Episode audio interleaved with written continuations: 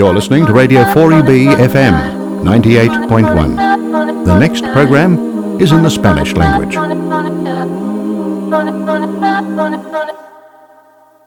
El aire que te roza no lo puedo ver. Lejos de la tierra que te vio nacer. Estás apartado de ella, yo de ti también.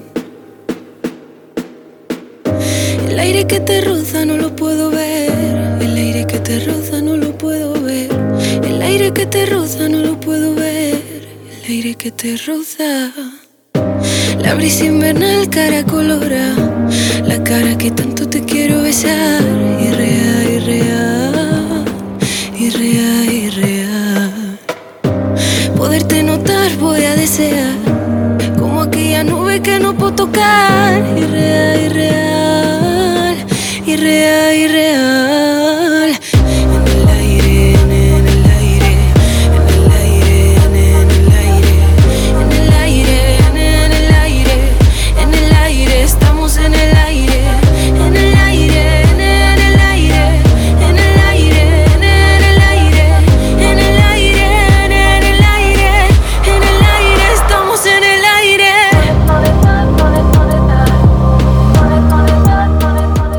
Bienvenidos un domingo más a Pan y Chocolate. Esta tarde de domingo tenemos a María del Pozo de vuelta con nosotros presentando el programa después de tanto tiempo y traemos a una invitada muy especial que ha estado con nosotros antes pero nos va a contar muchas más aventuras sobre su investigación en el proyecto de las Martas. Volvemos después de la música. El aire que te no lo puedo ver. El aire que te no lo puedo ver. El aire que te.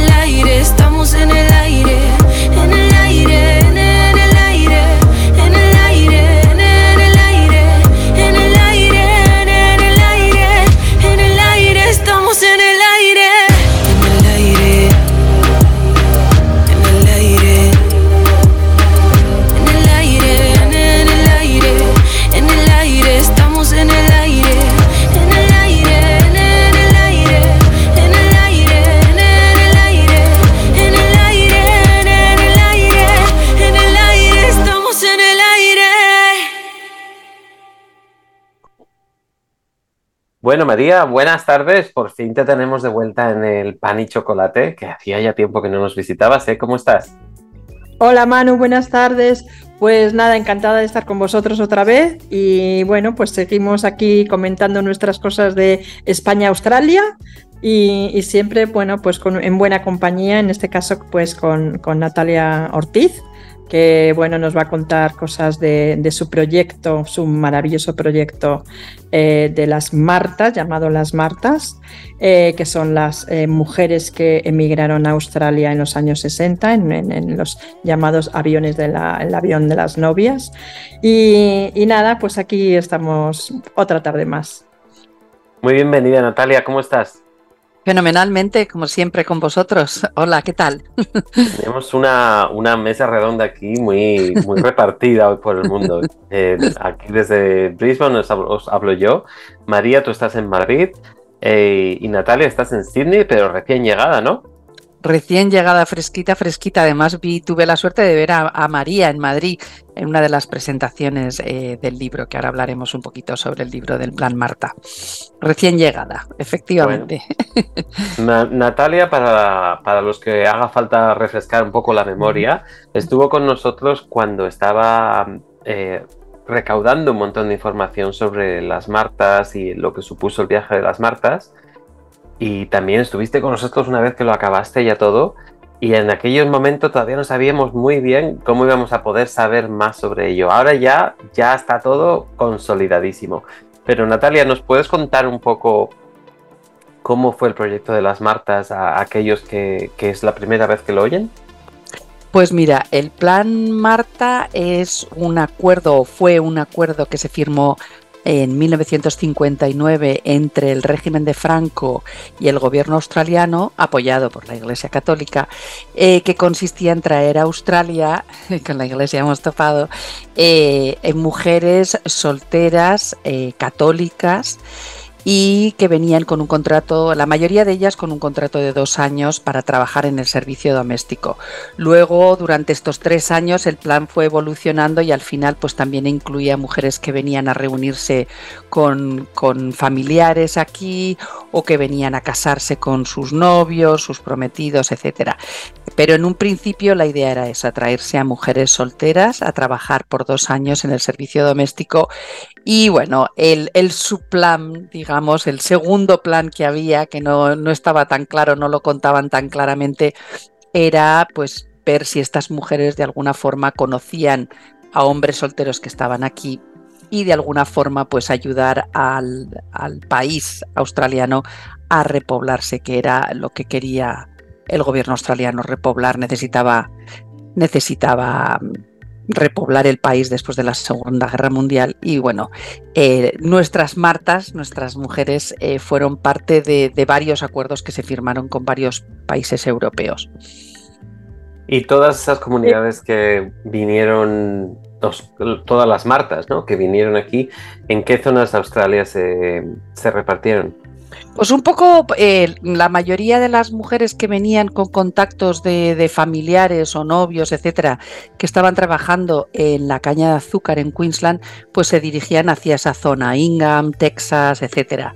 Luego vino mucha mujer aquí a Sydney, algunas a Adelaida y a Victoria también, a Melbourne, pero también las mandaban algunos, a algunos pueblos de, de la zona de Victoria. O sea que eh, donde no hemos encontrado ha sido, o no encontrado, ha sido en, en, Western Australia, en el oeste de Australia y en Darwin, aunque algunas decían que el avión paraba allí y que se bajaban chicas, yo desde luego no he encontrado registro allí. La mayoría, pues eso, venían a, a los estados de Nueva Gales del Sur, Victoria y Queensland. Eh, bueno, no, yo, y... quería saber, sí, sí, yo quería saber solamente una cosita que lo contaste el otro día y me gustó mucho. Eh, quería que lo, que lo contaras aquí en el programa de cómo empezaste, cómo empezaste este proyecto, o sea, qué fue lo que te llamó, lo que te motivó, lo que te inspiró para empezar este proyecto, cuándo lo empezaste, porque ya creo que ya hace unos cuantos años que lo empezaste y cómo, cómo ha ido evolucionando el proyecto. Pues efectivamente, como bien dices, llevo investigando más de seis años este proyecto y, y, la verdad no ha sido intencionado, lo que pasa es que he ido tirando, tirando y tirando del hilo y, y bueno, lo que pasa siempre con las investigaciones, como bien sabéis vosotros dos, pues, pues te vas encontrando cosas y nunca sabes lo grande que va a ser, ¿no? Y de hecho todavía no he terminado, ¿no? Pero bueno, ¿cómo empecé? Porque estaba estudiando o bueno, investigando eh, sobre otras historias de inmigración. Mi pasión, ya sabéis que es la inmigración española en este país y los retornados. Y estaba estudiando mi doctorado y estaba mirando a retornados y, y no se puede entender muy bien la inmigración española en este país sin estudiar pues, los, los que vinieron a trabajar en la caña de azúcar, que fueron los hombres que vinieron en el 56 y en el 58, ¿no? en, en, en esas fechas. Y porque estos hombres empezaron a sentirse muy solos y tal, es cuando entonces surge el traer a mujeres en el plan Marta, ¿no? Entonces, bueno, estaba leyendo un libro que se llama La Operación Canguro, que escribió un buen colega y amigo, Ignacio García, y, allí, pues bueno, había un par de páginas en donde se hablaba sobre estas mujeres que vinieron en el plan Marta, y pensé, uy, qué interesante y tal. Entonces llamé a Ignacio, nos tomamos un café, estuvimos hablando, y Ignacio me dijo, sí, sí, muy interesante, pero mira, esto es muy complicado porque no, no hay nada escrito, no hay muchos registros, las mujeres son mayores, no quieren hablar, entonces, bueno, olvídate. Y pensé, no, de olvidarme nada. Y, honestamente la verdad es que la primera vez bueno que conocí a, a la primera Marta digamos eh, Maripazo Vidi que ya, ya me puso en contacto con otras y luego bueno tú también María me has ayudado con la asociación de la tercera edad o sea bueno hemos ido entre todos construyendo construyendo este proyecto no Pues la verdad es que era, yo pensé al principio, bueno, pues pensaba, yo pensaba que era un avión, solamente el famoso avión de las novias. Entonces pensé, bueno, pues escribo un artículo académico o hago alguna cosa. Pero luego ya empecé a encontrar más y más aviones y más Martas hicimos ese pequeño tributo mm, para celebrar el 60 aniversario del primer avión en, en la en la Biblioteca Nacional aquí en Sydney. Luego surgió COVID y tal y se quedó todo parado, pero ahí me di cuenta cuando estaba viendo cómo estas mujeres eh, explicaban al público sus aventuras, el humor que tenían, el carisma, la fortaleza. A mí me parecieron unas personas maravillosas. Pensé, a lo mejor debería de hacer algo más. Voy a ver si hago una película. Y luego una vez que hice la película, que, claro, eh, uno está limitado por los 58 minutos que dura el documental televisivo y, en realidad les puedes dar solamente 5 minutos de protagonismo a, un puñado de ellas. Y ya me di cuenta que eran 18 aviones y que eran más de 700 mujeres, ahora ya, ya hemos encontrado que son 800 pues de repente dije, bueno, no puede ser, o sea, las historias son tan ricas, estas mujeres tienen historias tan increíbles, son un tal ejemplo a seguir. Luego también casadas muchas de ellas con cortadores de cañas que también tienen su, historia. Y muchas de ellas retornadas, que también los hijos tienen historias que contar. Entonces pensé, bueno, voy a, me voy a lanzar a por un libro. Y eso es lo que, lo que acabo de hacer. Y ahora ya estoy con la idea de una plataforma digital, porque el libro se ha quedado pequeño, en fin, bueno, la cosa va agrandándose. Pero bueno, muy a gusto y es un proyecto precioso y estoy, estoy feliz de haberlo, de haberlo descubierto, la verdad. Me encanta la normalidad con la que dices, Natalia, eso de voy a ver si hago una película. como el que dice, venga, hoy me voy a apuntar al gimnasio, no voy a ver si hago una película, ¿no? Bueno, pues como vosotros con el podcast, oye, mira, vamos a hacer un podcast y mira qué maravilla, yo no lo haría nunca, ¿no? Me siento totalmente incapaz, cada uno con sus, con, sus cositas. bueno, em, bueno eh, María, eh, has llevas mucho tiempo trabajando en esto, no hay ninguna duda, y, más que nada porque además ha tenido mucho impacto en todas estas mujeres y sus familias que, a las cuales has tenido que, juntar muchas veces, reencontrar y, redescubrir su historia otra vez, ahora que, que, tienen un papel tan importante. Cuéntanos alguna, alguna anécdota o alguna historia que sean de las que más te hayan marcado. Bueno, historias, muchísimas anécdotas, todas, pero lo que decías tú que es muy importante. Eh, hubo una mujer que dijo una cosa muy bonita en Guernica, eh, que dijo, bueno, eh, este, este trabajo de investigación es interesante porque, porque no se va a perder una historia que de otra forma se hubiera perdido, ¿no? el, plan Marta nos hubiéramos quedado sin conocer que eh, existía, por lo menos no con tanto detalle. Pero, pero me decía ella, lo más bonito de este proyecto es que no cuenta solo la historia, sino la parte humana de la historia. Porque lo que yo he querido hacer con el libro, tanto con el libro como con la película, es darle voz a ellas. Yo no quería contar su historia, yo quería que ellas contaran su historia, porque me parece que es muy importante, ¿no? Y que nos olvidamos como investigadores muchas veces es como, ah, voy a contarle historia de lo que pasó aquí. Pero esa gente todavía sigue viva y tiene ese derecho a contar eso, ¿no? Y lo más bonito para mí dentro de este proyecto ha sido el dar también la voz a los hijos de las Martas que ya no están entre nosotros, que ellos mismos, muchos de ellos son inmigrantes porque se volvieron a España con, con sus padres, que eran retornados, pero ellos habían nacido en Australia.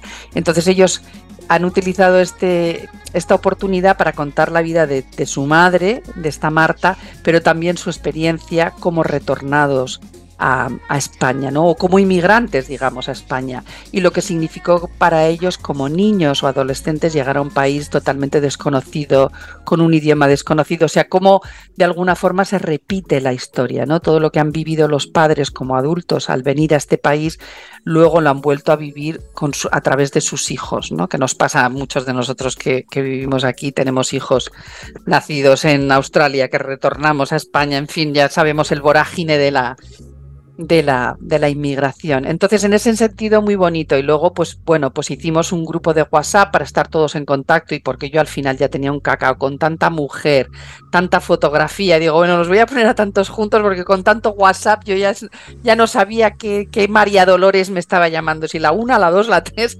Entonces, bueno, a través de eso ha sido muy bonito porque se han ido contactando y ahora ya se reúnen se han unido entre ellos, o sea, de alguna forma, pues, y, muchos, de, incluso el otro día en Guernica, eh, yo viajé desde Australia con, un, con una persona que participó en el documental y en el libro, Pablo, que vino a Australia como un niño pequeño, dentro del en el último avión del Plan Marta, y en Guernica estaba hablando y tal, y resulta que otro chico que estaba allí dice, ah, pues yo jugué contigo de pequeño, ¿te acuerdas? Nuestras madres eran amigas. Y de repente, pues bueno, se reconectaron, fíjate tú, en Guernica, en la otra punta del mundo, un retornado, otro que estaba de vacaciones. O sea que las historias muy bonitas y a través de eso, pues bueno, eh, pues se han ido contando muchas cosas, descubriendo cosas. Muchas de estas mujeres que tienen una memoria excepcional, pues han sido capaces en WhatsApp de, ah, sí, yo conocí a tu madre, pues mira, yo te cuidaba, yo te llevaba al colegio, esas cosas son muy bonitas. Y poder recuperar eso que de alguna forma al, al marcharse los padres, al morir los padres, al fallecer los padres, se pierde, porque ya no tienes quien te lo cuente, ¿no? Y de repente, pues eso, 60 años más tarde que te digan, ah, sí, pues yo, mira, yo me acuerdo de tu madre y tal, no sé qué, que te llevaba al bocadillo al colegio conmigo. Eso es muy bonito. Ya al margen ya del libro, de la película y de todo, el haber podido recuperar eso es, para mí ha sido muy bonito, ¿no? Y para claro, ellos es que esencial. Sí, sí, o sea, es Natalia, yo lo que viví aquí en la presentación de Madrid es que es como volver otra vez a tener esa emoción por ver a la gente en, como que está restableciendo unos lazos que en muchos casos pues se, rompieron, ¿no? Por, lo, por las circunstancias, ¿no? Entonces todo ese tema del reencuentro, ¿sí? Mm. De, ah, yo te conocía o yo conocía, ahí estaba mi padre o yo te conozco, toda esa cosa em, que es muy, muy emocional eh, es lo que por, lo menos lo que yo viví en Madrid, en la, volví, a, volví a ver, a vivir en Madrid en la presentación, o sea, lo viví en las presentaciones, en, lo, que hicimos en, en, Sydney el año pasado, mm. hace dos años o hace tres años, mm. y volví otra vez a vivirlo, o sea, es como y luego yo venía reflexionando cuando venía a casa, digo, es que esto es un tema como, como de reencuentro, ¿no? O sea, lo más bonito, la, mm. cosa, de las cosas más bonitas a recuperar son los reencuentros, los reencuentros que de alguna manera a uno le hacen reconciliarse, ¿no? Con, con un pasado, con, un, con una gente, con unas relaciones, con, con gente que, que, a lo mejor no la has visto hace mucho mm. tiempo, con tu memoria, con la memoria común. Entonces, bueno, eso es una cosa muy,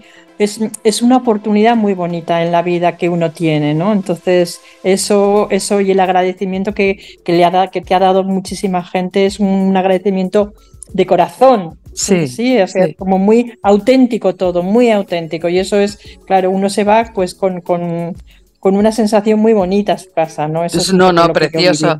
Y luego además que, bueno, lo que estábamos contando el otro día, como dices tú en la presentación, ¿no? En, bueno, las presentaciones que tuvimos en España, que hicimos en San Sebastián, en Guernica y en, y en Madrid, que muchas de estas, de estas personas no, ni siquiera sabían que eran parte del Plan Marta. O sea, para las mujeres ha sido descubrir eso, qué era el Plan Marta, todo el engranaje que había detrás, y luego toda la popularidad que les ha venido con la película y con las presentaciones y con el libro. Ah, hubo una señora que le hicieron una entrevista en Guernica y decía, es que estoy agotada de tanta entrevista y de ser, tan famosa. o sea que eso es muy bonito, ¿no? Y eso, pues como decían en, el State Library, en, la biblioteca, cuando hicimos eh, la presentación esta para el, tributo del, del, primer avión y decía una, pues mira, ahora, ¿cuánta paparazzi? ahora de repente, o sea, que han pasado de no tener ni voz, ni historia, ni de que nadie supiera lo que es el plan Marta, ahora de repente saber como trending topic, ¿no? Y, y ellas, como tienen ese humor y son tan maravillosas y tienen esa capacidad de acoplarse, pues, pues lo están llevando con mucho salero. Pero luego también hay historias preciosas, por ejemplo, en el caso de Pablo, este chico que vino aquí con tres años, que su madre vino un año antes eh, como parte de la, del plan Marta y vino, pues sí, soltera, como decían que tenían que venir todas, pero ellas no decían que eran madres solteras, que nos hemos encontrado con varios casos de eso, ¿no? Y entonces una vez que la madre ya se estableció aquí, se casó, etcétera, eh, mandó llamar a, su hijo, que lo tenía en un orfanato en España, y de hecho su familia, solamente dos personas de su familia sabían de la existencia de este niño. Entonces este niño sabía que él había viajado, este niño, este hombre ahora de 60 años, sabía que había viajado a Australia solo con tres años y nada más. Ni sabía que su madre, su madre era Marta ni nada de nada. Y no solamente descubrió que su madre era Marta, sino que he conseguido encontrar a la mujer que lo trajo en el avión y se han unido en Madrid, se han reunido. Y ha sido, o sea, primero el ponerlos en contacto a través de WhatsApp. El uno lloraba, la otra también lloraba, no sabían qué contestarse, no sabía qué contar. Y la mujer me decía, Natalia, llevo 60 años pensando que habrá sido de ese niño, porque yo se lo entregué a su madre y nunca más supe de ellos. No sabía si se habían quedado en Australia. Y fíjate tú lo que es la vida. Y ahora se han comido un chocolate con churros en Madrid juntos, se han contado un montón de cosas. Y para ese niño ha sido, pues, de repente poderle preguntar, ¿y qué dijo mi madre cuando me vio? ¿Y qué cara tenía? ¿Y no sé qué? ¿Y cómo os pusisteis en contacto? O sea, un montón de repente de preguntas resueltas, que ha sido una forma muy bonita de cerrar ese capítulo para ellos dos, ¿no? O sea que ha habido muchísima, sin sonar muy hippie, pero muchísima sanación. Y luego me decía un par de hijos también de, mujeres que, habían fallecido sus madres y les dijo, bueno, contarme vosotras la historia, ¿no? O vosotros. Y han tenido, claro, para seleccionar el material, porque yo también les decía, yo no os, puedo dar ciertas hojas dentro del libro, yo no os puedo dar 20.000 hojas a cada uno, que es lo que se merece, cada uno se merece un libro, vamos, eh, porque quería contar las, pues cuantas más historias mejor, ¿no? Entonces ellos tenían que ser muy selectivos y yo también decía, bueno, también dentro, con todas las historias hay que contar el plan Marta. Entonces, no, no quiero las mismas fotos de todo el mundo ni los mismos documentos de todo el mundo, sino entre todos vamos a montar un puzzle, ¿no? O sea, microhistorias que hacen la historia en general, ¿no? Y entonces me decían ellos que eso que les había ayudado este proceso de mirar cartas, de seleccionar, de de repente saber lo que era el plan Marta, a entender muchísimas cosas sobre sus padres y en este caso sobre su madre, ¿no? Y cómo llegaron y cómo lucharon y cómo fueron seleccionadas y que algunos pues sí sabían que sus madres habían pasado por un convento en Madrid, pero no sabían muy bien por qué. Entonces, bueno, al, darse cuenta de todo eso, que era un proceso de adaptación, de educación, de enseñarles inglés de alguna manera, todo eso ha resuelto muchísimos espacios en, en la historia de estas personas y, les ha hecho reconectar de alguna forma, de decir, ah, mira todo lo que han hecho, han mirado de otra forma las fotografías y los documentos. Y eso ha sido muy importante tanto para ellos como para mí, ¿no? O sea que todo eso ha sido para mí de una riqueza ya no solamente como investigadora y como académica y tal, sino a nivel humano. Ha sido y está siendo un proyecto maravilloso, muy emotivo. Hemos llorado, uh, muchísimo y nos hemos reído y nos hemos abrazado, ha sido precioso, muy bonito. Y luego el tributo también que, que, se les hizo, ¿no? el reconocimiento que se les hizo tanto en Sydney como en Melbourne como en, Guernica por parte del, ministerio, les dio el Ministerio de Inmigración, les dio a estas mujeres, a, a todas las que hemos conseguido encontrar un pequeño diploma como reconocimiento por la recuperación de la memoria histórica, porque no les podían dar un, un diploma como inmigrante, porque entonces nos tienen que dar a todos, pero sí por la labor y el esfuerzo que estaban haciendo con 80, 90 años en ayudar a, revivir y a conservar esta parte de la, de la memoria y a revivir muchas cosas que algunas quieren olvidar también, ¿no? O sea, que también han tenido que revolver muchas, muchas cosas ahí. Y, luego les escribieron una carta muy bonita de parte del, del, Ministerio de Inmigración diciendo, bueno, de alguna forma disculpándose por esa España reseca que les obligó a marcharse, ¿no? Que muchas de ellas se fueron con mucho dolor y luego regresaron, irónicamente, con mucho dolor, porque muchas no querían regresar a España, ¿no? O sea que eso fue muy bonito y fue una bastante, yo creo que bastante importante para ellas, ¿no? Y tristemente, después de ese tributo, muchas han fallecido, que ahora salen en el libro y en la película. O sea que también refleja la importancia, ¿no? Y la, y la urgencia también de esta investigación, porque son gente muy mayor ya. Eh, bueno, Natalia, esto eh, da la sensación de que es una historia que, si no la hubieras eh, desenvuelto tú y ahora haber vuelto a, poner este, este final en, cierto modo, nunca, nunca se habría sabido de ella, lo cual ha sido una labor impresionante. queremos que nos cuentes unas cositas más, como por qué has elegido estos destinos como Madrid y Guernica también, eh, como parte de tu, de tu viaje a España, tu reciente viaje a España, pero queremos que lo hagas después de la música. Vamos a hacer una pausa muy breve y ahora enseguida vamos a volver. Estáis escuchando 4EB, el pan y chocolate, cada domingo, primer domingo de mes, a las 2 de la tarde en el 98.1. Volvemos enseguida. Hay una vida escondida en tus pupilas.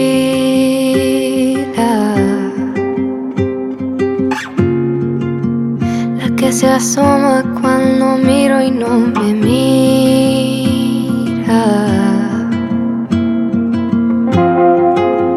Y hay en el cielo una estrellita que ilumina.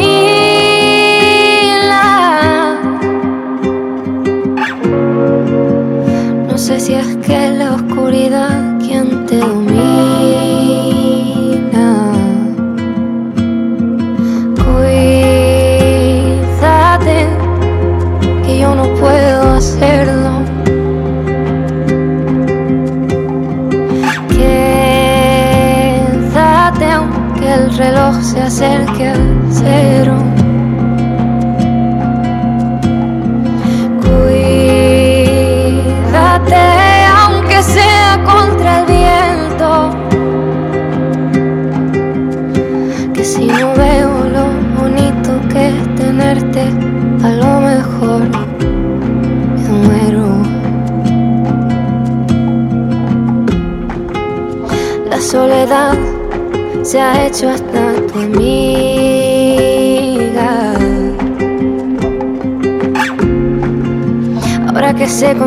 en esta etapa de la vida.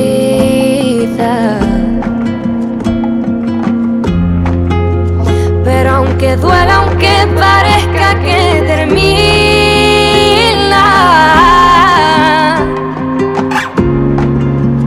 yo te quiero siempre, yo jamás te dejaría.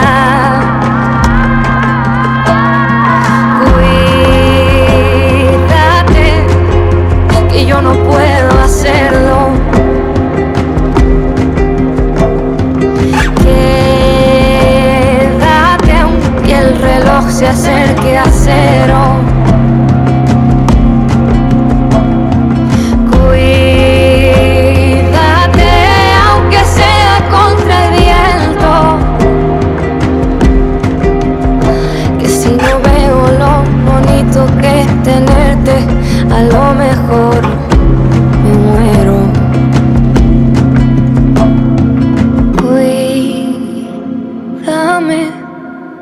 Que yo no puedo hacerlo.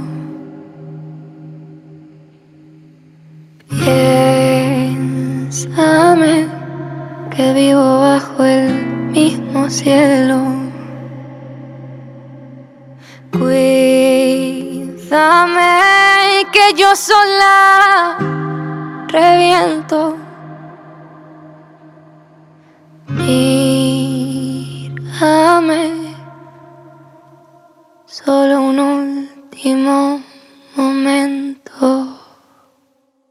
Escucha tu programa de español cada domingo de 2 a 3 de la tarde en Radio 4EB 98.1 FM.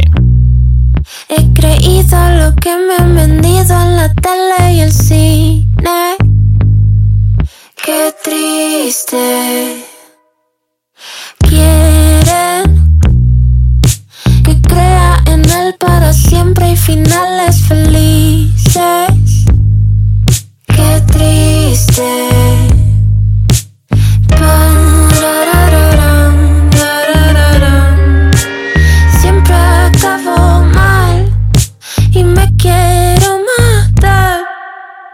Porque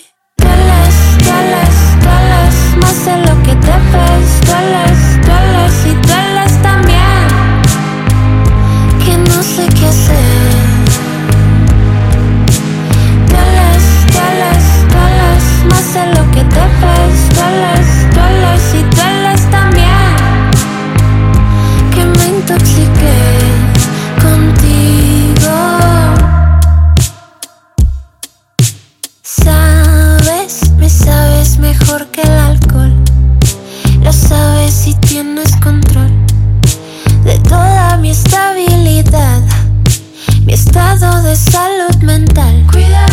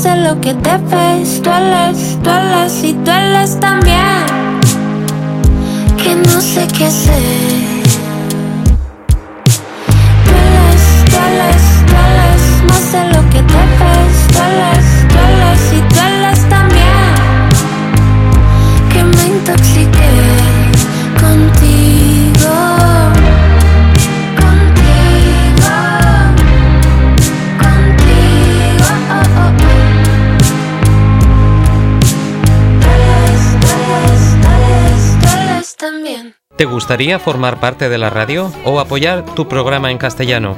No dudes en registrarte desde la página web de Radio 4EB en www.4eb.org.au. Te necesitamos.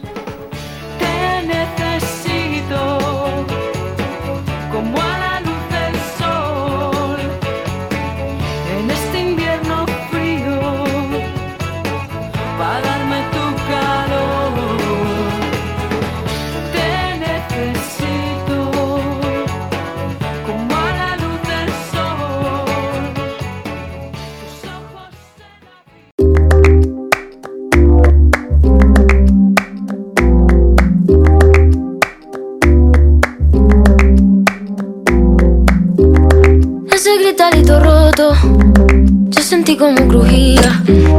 Antes de caerse al suelo, ya sabía que se rompía. Uh, está parpadeando la luz del descansillo. Una voz de la escalera, alguien cruzando el pasillo.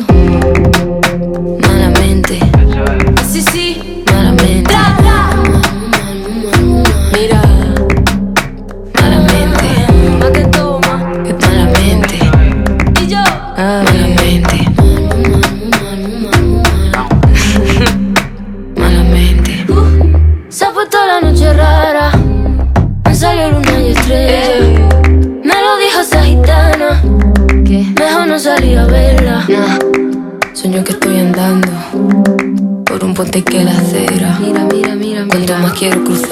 va.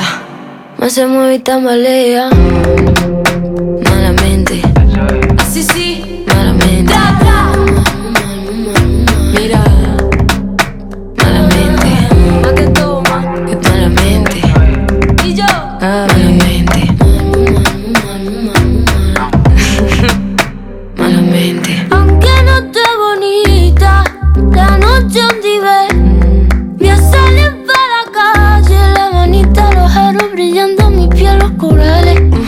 Déjame salen, me iluminen, me guarden y por delante. No voy a perder ni un minuto en volver a pensarte. Malamente. Así sí,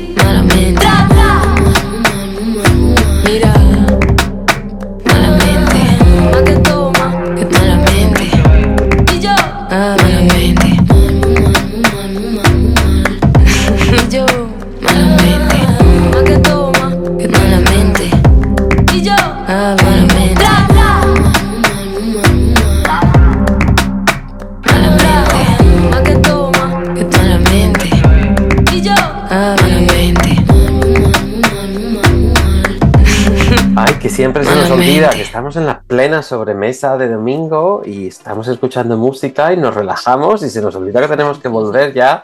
A todos los que habéis vuelto después de la música, seguís escuchando el pan y chocolate en el 98.1 y hoy os recordamos que María y yo, que tenemos a María de vuelta, y María y yo os presentamos de nuevo a Natalia Ortiz, que, que nos está contando sobre cómo, cómo va evolucionando y creciendo el, plan Marta, el que hace décadas fue tan desconocido y hasta, un- hasta cierto punto un poco oscuro y, y que ahora, en pleno año 2023, eh, está en plena luz, en plena luz. Natalia, bienvenida otra vez de, de vuelta después de escuchar un poquito de música y de este descansillo que hemos hecho. Antes de irnos nos contabas que has estado en España recientemente haciendo la presentación del libro el libro que se llama El Plan Marta, que cuenta toda la historia, o que cuenta su propia historia, todas las mujeres contando su propia historia. Pero nos gustaría que nos contaras un poco por qué elegiste los destinos de presentación. Nos has dicho que estuviste en Madrid, estuviste en San Sebastián y, y en Guernica. ¿Por qué esa selección? Bueno, San Sebastián, primero porque es mi casa, es, mm, yo soy Donostiarra y también la editora del, del libro, Pilar Rodríguez, y porque el libro está apoyado por el gobierno vasco y la Universidad de Deusto. Entonces, bueno, pensamos que era apropiado empezar la tournée, digamos, allí. Y lo hicimos en el Coldo Michelena, que es un centro cultural bastante importante y estupendísimo que tenemos en San Sebastián, y estuvo a tope y tuvimos con nosotros a Pablo, este chico que vino en el último avión de- del Plan Marta y luego a una mujer, eh, Amparo, que, que es de una aldea que vino aquí a una aldea también, digamos, en Victoria y bueno, pues contó su historia y estuvieron sus hijos y vinieron varios hijos de la zona también y fue muy bonito. Y de ahí al día siguiente nos fuimos a Guernica porque el libro forma parte de una exposición en el Museo de Euskal que se llama Vascos en Australia y que es una exposición que se va a ir ahora por todo Euskadi y después quiero traer aquí a, Australia el año que viene a los estados donde han estado estas martas ¿no? y donde han, donde han vivido vascos. Y también porque muchísimos cortadores de caña eran vascos y por supuesto con quién se casaban, pues con vascas. Entonces Guernica tiene, vamos, yo no sé, diría que un 70% de la gente tiene una relación con Australia. Si no es por los padres, es los tíos, los abuelos, las primas, y si no por australianos que llevan la tienda de surf de Mundaka. Y vamos, era impresionante. Estábamos, Australia number two estaba ahí, vamos, muy bien. Pero fue muy bonito, fue súper entrañable y eso fue muy bonito. Y también a, a tope, y la exposición es preciosa, con fotografías y con material que se ha eh, recopilado mm, por las familias, ¿no? A través de las familias. Y de allí nos fuimos a Madrid, que es donde me encontré con María, y tuvimos una presentación en La Corrala, que es parte de la Universidad Autónoma, también es un centro cultural, bueno, un museo. Y allí fue muy bonito, tuvimos, bueno, pues a otra Marta, tuvimos también a Pablo y tuvimos a José Julio Rodríguez del Ministerio de Inmigración, de Migraciones en Madrid. Y luego contamos con la presencia de nuestro maravilloso excónsul, Juan Manuel Molina, que por supuesto pues vino como va a todo porque nos apoya en todo desde la distancia, desde la cercanía y desde todo. Y ahí estuvo porque adora a nuestras Martas y, bueno, él fue durante todo el proceso del principio de- del plan Marta y de la investigación, él y yo, porque él es un eh, historiador y sabe muchísimo además de, historia de España, pues estuvimos intercambiando muchísima información. Ah, mira que he encontrado esto, pues yo no sabía, pues yo he encontrado esto, pues hay una Marta en no sé dónde. O sea que estuvo muy involucrado y entonces, pues bueno, vino ahí a, a- a ser parte y a, y a apoyarnos como siempre. Y también vino el ex embajador de, España aquí en Australia, el señor Artacho. O sea que muy bien, de alguna forma es que, parecía, y estaba María, o sea que parecía que estábamos un poco, era una cosa muy rara, era como estar aquí pero allí, contando historias de allí pero aquí. pero muy bonito y, lo de Madrid también fue muy entrañable, sobre todo además porque vino gente, vino una, una hija de una Marta desde Alicante, eh, vino la nieta de otra que era también de Galicia, en fin, fue muy bonito que la gente viniera de tantas partes para, para, para estar allí presente. Y luego vinieron muchísimos estudiantes de la Universidad Autónoma, entonces estuvo muy bien ver a gente joven, interesada, preguntando. Estuvimos dos horas y porque nos echaron y luego la gente hablando en la calle, o sea que hay muchísimo interés por el tema y que me parece maravilloso, ¿no? O sea que, que- la gente joven se interese por estos temas y, y pregunten y le pregunten a las Martas y a Pablo y a todo el mundo, o sea que muy bien, muy bien, encantada, la verdad es que ha sido una experiencia preciosa. Lo de, lo de España y el libro está funcionando muy bien. Hoy he hablado con la editorial que pensaban que iba a ser así como no habían, no han hecho muchos libros pensando que era una cosa, me decían, muy niche, muy pequeñita, ¿no? Y están un poco sorprendidos de, de lo bien que está funcionando, ¿no? Y les piden libros desde México, libros de Canadá, y digo, ¿dónde se ha enterado la gente en Canadá que el plan Marta? O sea que, pero bueno, a lo mejor algún nieto de alguna Marta. O sea Eso que ha sido el pan y chocolate, Natalia, el pan y Eso ha chocolate. sido el panicho. Bueno, a partir de hoy vamos a tener que hacer otra edición. Y aprovechamos a saludar porque tenemos mucha audiencia. La mayoría de nuestra audiencia viene de Australia, de Estados Unidos y de España. O sea que si las ventas en Estados Unidos se disparan ahora, ya sabes por qué ha sido, Y, ¿vale? hombre, y en Australia y en España, es todo por vosotros, lo tengo clarísimo. Además, de verdad. ¿Cómo podemos, cómo podemos, cómo se puede comprar el libro, Natalia? Pues mira, en España, en las librerías principales, el FNAC, la Casa del Libro, etcétera. Pero si no, lo más fácil también es eh, online, el que tenga acceso a internet. Eh, y nada, es simplemente poner Plan Marta Dickinson, que es la editorial, y se puede comprar tanto el formato digital como el libro de toda la vida físico, y te lo mandan a tu casita y en dos días, si vives en España, lo tienes. Y si estás en el extranjero, un poquito tarda, me parece. Me han dicho que lo máximo para Australia es una semana, pero ni siquiera eso. Hoy en día ya sabéis que lo de lo de los porteadores internacionales está muy controlado. O sea que el plan Marta Dickinson y enseguida sale ya ahí en la página web de la editorial. Eso es lo más fácil para los que no estén en España. Eh, además de la película que hiciste, que, que una de las veces que te tuvimos aquí nos estabas contando que estabas creando la película, etcétera. Desde entonces has recibido premios internacionales como el Festival Internacional de Cine de Cannes. Sí. Es, es cierto, ¿verdad? Mm. Y, y además está siendo emitida tanto en las televisiones españolas como en canales de Australia también, ¿no? Mm. ¿Qué puede hacer la gente de a pie para ver la película? Pues de nuevo, si se está en España o en un lugar donde se pueda ver la televisión española, eh, se va a Radio y Televisión Play. Y también eso ha sido un poco de sorpresa porque está y se pone Plan Marta y sale Somos Documentales, la serie de, documentales de televisión de la 2 y ahí sale. Y fíjate, se proyectó, bueno, se proyectó, se emitió, perdón, el, el documental en octubre del año pasado y todavía sigue porque la, gente lo sigue viendo. O sea que televisión no lo ha quitado de la plataforma. O sea que sí, la verdad es que estoy encantada. Y, y aquí en, en Australia eh, tenemos un contrato con SBS eh, por tres años. Ya lo emitieron el año pasado. Este año en algún momento lo emitirán. y el año que viene también. Entonces, eh, cuando lo emitan, luego estará disponible en SBS On Demand. Pero vamos, estoy en el proceso de, también de hacer una página web donde la gente pueda encontrar toda esta información, pero es que no me da la vida, de verdad. Si alguien quiere ayudarme, que os llamen, que yo encantada. Eh, yo te quería preguntar una ¿Tienes email? ¿Tienes email, eh, Natalia? Pues si alguien te quiere mandar un email para echar una mano. Sí, os lo dejo luego y lo ponéis en el blog o lo digo ahora así en plan rápido. Dínoslo y lo compartimos por escrito también y a todos los que nos escuchan pueden verlo desde, desde el texto que compartimos en, en los podcasts también. Vale, pues n.ortizceberio con C y B arroba unsw, que es la universidad para la que trabajo, punto edu punto au. Vale. Pues Mejor com- tenerlo escrito porque es súper largo. Compartimos ese email.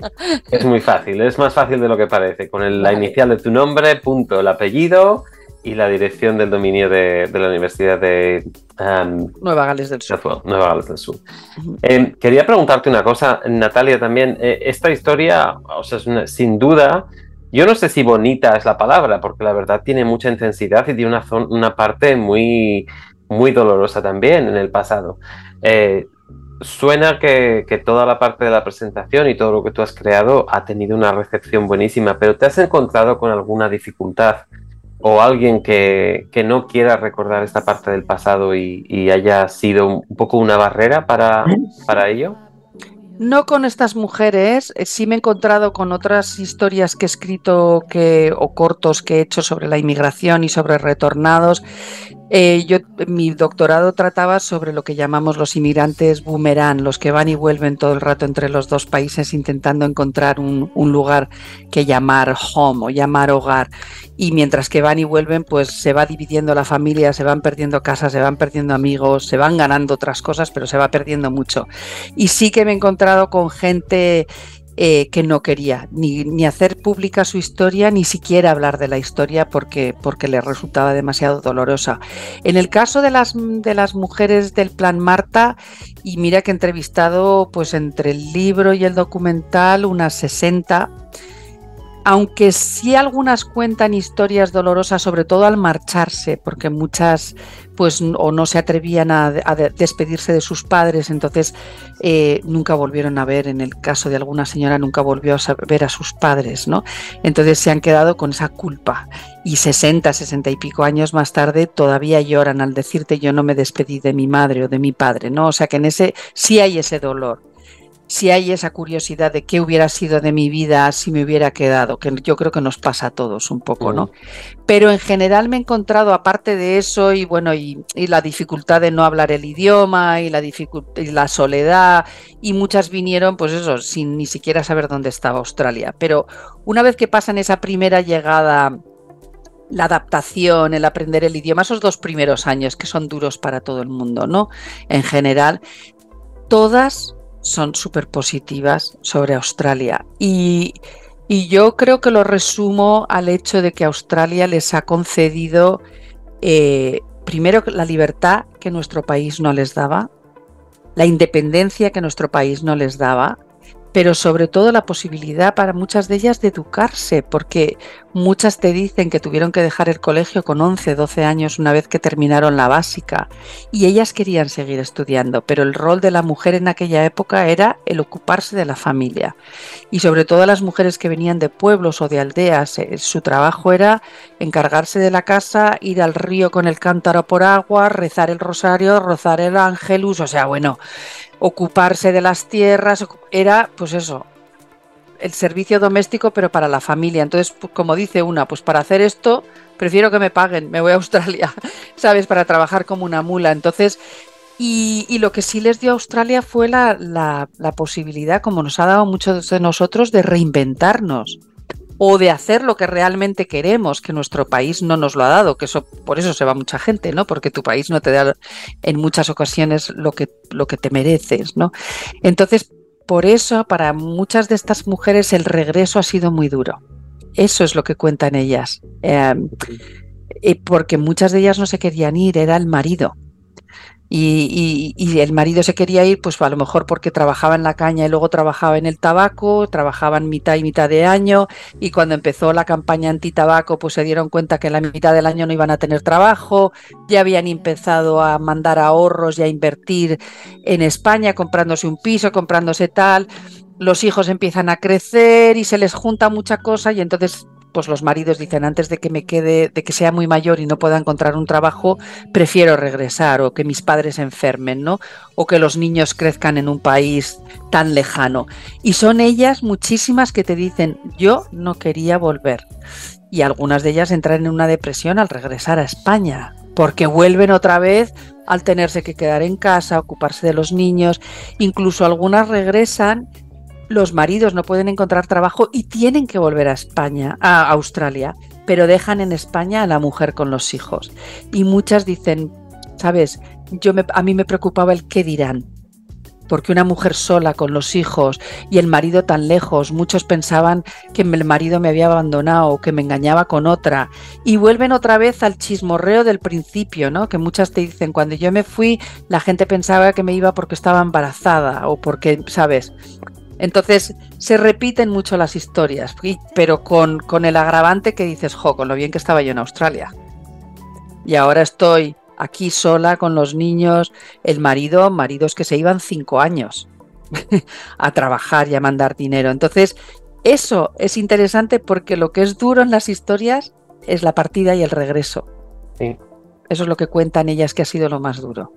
Eso siempre se oye lo de que el emigrante comete dos errores, ¿no? Uno es irse de su país y el otro es volver. Mm. Eso es lo que se dice muchas veces. Eh, de todas maneras, Natalia, lo que, lo que nos estás contando de María, seguro que estás de acuerdo conmigo, esto ya empieza a sonar a, al segundo libro, ¿eh? que vas a tener que Tengo idea para otra cosa, pero no lo puedo. No lo puedo. Yo creo que el, el, el plan Marta ya ahora mismo lo que quiero hacer es lo que he dicho, es un, es un archivo digital, porque claro, eh, pues lo que digo, estaba limitada por la película, estaba limitada por las hojas del libro, que aunque me dijeron que 250 hemos acabado con 310 y la editorial ya llegó un momento que me dijo se acabó, pero tengo tantísimo material y todavía hoy precisamente uno me ha mandado, mira, he encontrado una película de la boda de mis padres en 1962 una Marta. Entonces, todo, no quiero que se pierda. Entonces, bueno, todo eso, todo lo que vaya detonando la gente, lo quiero poner en un, en un repositorio digital, en una plataforma digital, llamémosle Plan Marta, llamémosle lo que sea. El principio será el Plan Marta, pero luego me gustaría ir expandirlo y contar pues un poquito más de, de nuestra historia en general y que eso no se pierda, ¿no? Y sí que tengo un proyecto para otro libro, pero todavía estoy dándole vueltas un poquito ahí. Pero ya creo que ya más del plan Marta no. A lo mejor una serie de Netflix. nada, estoy de broma. No Ya estás está, de broma, nada, de broma ninguna. Oye, em, no queremos entretenerte demasiado, pero sí que me gustaría preguntarte, eh, sin ninguna duda, esto ha sido de mucho impacto a la comunidad española en Australia y a, a vista está que, que a la comunidad en España también, todos los, la, a la comunidad emigrante y especialmente los retornados. Pero, eh, ¿cómo ha sido la reacción en, en Australia, de la comunidad australiana? ¿Ha habido interés por conocer esta parte de inmigración a Australia? Sí, las, pues vamos, de hecho las presentaciones y las cosas que he hecho así han tenido mucho impacto. Vamos, hicimos, presentamos la película y tuvimos un lleno total. Eh, eso sí, ahora estoy intentando hacer la versión del libro en inglés. Y, sí que hay alguna editorial interesada, pero bueno, estamos siempre con lo mismo. Es que es un tema muy, muy limitado. Yo digo, ¿cómo que un tema muy limitado? Y sí que hay que, a, a la editorial, más que a la gente, es a las editoriales a las que tienes que convencer por qué esta historia es importante, ¿no? Porque ellos lo ven como una como parte de la historia de España. Yo digo, no, no, es parte de la historia de, Australia también, porque, o sea, fue un acuerdo entre los dos países. El temor que tienen las editoriales es que la gente ya no lee y que, y que si quieren producir un libro, pasa lo mismo con las películas, quieren que sea muy comercial. Y esto, pues sí, aunque para nosotros nos parece una gran historia, pues no es, vamos, que no me voy a forrar con esto. De hecho, no voy a ganar ni un duro, pero no lo hago por eso. Pero las editoriales sí que quieren hacer dinero. Entonces ahí están, estoy intentando convencerles un, un poquillo y luego, claro, tiene sus gastos de que hay que traducirlo, hay que tal, hay que tal, o sea, pero vamos, que ya me conoces, yo no me voy a dar por vencida y el libro en inglés va a salir. lo, sí. sabemos, lo sabemos de sobra. Lo sabemos de sobra. Sé No que sé te- lo que tardaré, pero el Te libro tendremos aquí sale. muy pronto para que nos presentes la- el segundo documental, el segundo libro, No, no, no. el archivo o lo que haga falta. No tenemos ninguna duda. Pero sí que sí que sí que hay interés por parte del público. Ya, ya digo que esto es una parte más comercial, que es donde hay más resistencia, ¿no? Pero en general, cuando lo presentamos y sobre todo si ofrecemos que vengan las mujeres también a hablar, ¿no?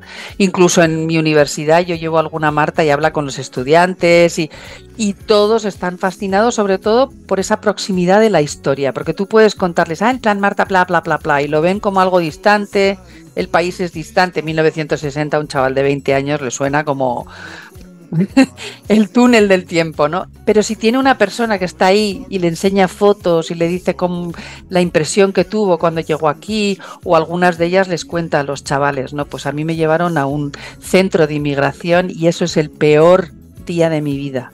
El día, la noche que estuve ahí. Entonces los chavales no son tontos, enseguida dicen, jo, pues hay gente que lleva cinco años en un centro de inmigración en mi país, ¿no? Enseguida hacen clic, clic. Entonces, sin decir, están aprendiendo muchísimas cosas, sin decirles necesariamente y directamente cuál es el mensaje de esa conversación, ¿no? Aunque hablemos del plan Marta, al final estamos hablando de historias de inmigración, ¿no? Bueno, pues ha sido un placer seguir sabiendo más. Es que, es que esto es como el, como dicen aquí, el regalo que sigue donando, ¿no? Porque es prueba y evidencia de que, de que el plan Marta, la historia del plan Marta, tiene mucho que contar y sigue teniendo mucho que contar. Me alegra mucho que hayas estado aquí porque hace un par de años o tres, ya no me acuerdo muy bien cuándo fue la primera vez que viniste, esto no sabíamos por dónde iba a salir, ¿no? Y tú Mm. nos contabas cosas que, y todo el trabajo que estabas poniendo, y es un placer poderle poner eh, estos, estos toques ya de, de, de- de la que estás haciendo historia tú también de nuevo. O sea que muchas gracias por todo el trabajo que estás haciendo y por estar aquí con nosotros otra tarde más. Gracias a vosotros por vuestro apoyo, como siempre. Y bueno, y al final yo siempre digo lo mismo, lo estamos haciendo entre todos. Porque, porque entre la promoción que hacéis, entre siempre hay alguien que dice, ah, pues yo conozco a fulanito, como ha hecho María. Espera que yo conozco a una señora y esa señora conoce a 50. Y lo estamos haciendo entre todos. Y, y de nuevo, yo puedo poner toda la energía del mundo, pero si estas mujeres y sus familias no nos abren sus casas y sus corazones y sus álbumes de fotos y nos cuentan sus historias, no, no hay ni libro, ni película, ni nada de nada de nada. O sea que es, es una historia de todos, para todos y, y construida entre todos. Así lo veo yo, desde luego. Eh, sin ninguna duda pertenece a la historia de todos los que estamos aquí, porque nuestras comunidades se han formado en el pasado, hace mucho tiempo, de gente como las Martas también. O sea que sigue siendo algo que, que debemos seguir reconociendo. Bueno, pues nada, muchísimas gracias Natalia por estar aquí. No, no, yo no tengo nada más que añadir a todo lo que ha dicho Manu y muy agradecida por todo lo que, eh, por todo lo, por todo el trabajo que has hecho, porque yo lo que siento que no es una historia del pasado, sino que es una historia del presente, porque los sentimientos exactamente son los mismos. O sea, la gente que hemos emigrado y que tenemos que ir y que tenemos que volver y los retornos, todo ese tipo de sensaciones son exactamente igual para todos. Da igual que hayan pasado 60 años, como qué pasa ahora y qué pasará. Entonces es una cosa muy universal. Así que bueno, pues muchas gracias Natalia. Gracias a vosotros. Un abrazo. Bueno, pues a los que seguís con nosotros nos despedimos ya hasta el próximo diciembre ya, que, que se nos acaba el 2023 sin que nos demos cuenta y, y se nos echan las campanadas encima. Así que esperamos, esperamos que María siga con nosotros el mes que viene otra vez, que se vuelva a animar a Por vernos. supuesto, por Que- supuesto. Contaremos, contaremos la Navidad en Madrid. Muy bien. Y, hasta entonces no, no dejéis de escuchar nuestros programas en castellano para toda la comunidad de Australia y, fuera de, de Australia también. Así que nos seguimos escuchando y nos escuchamos en diciembre. Que paséis muy buena tarde domingo y hasta pronto. Eso es todo, las horas que se escaparán. Y tú con ellas, sin saber a dónde.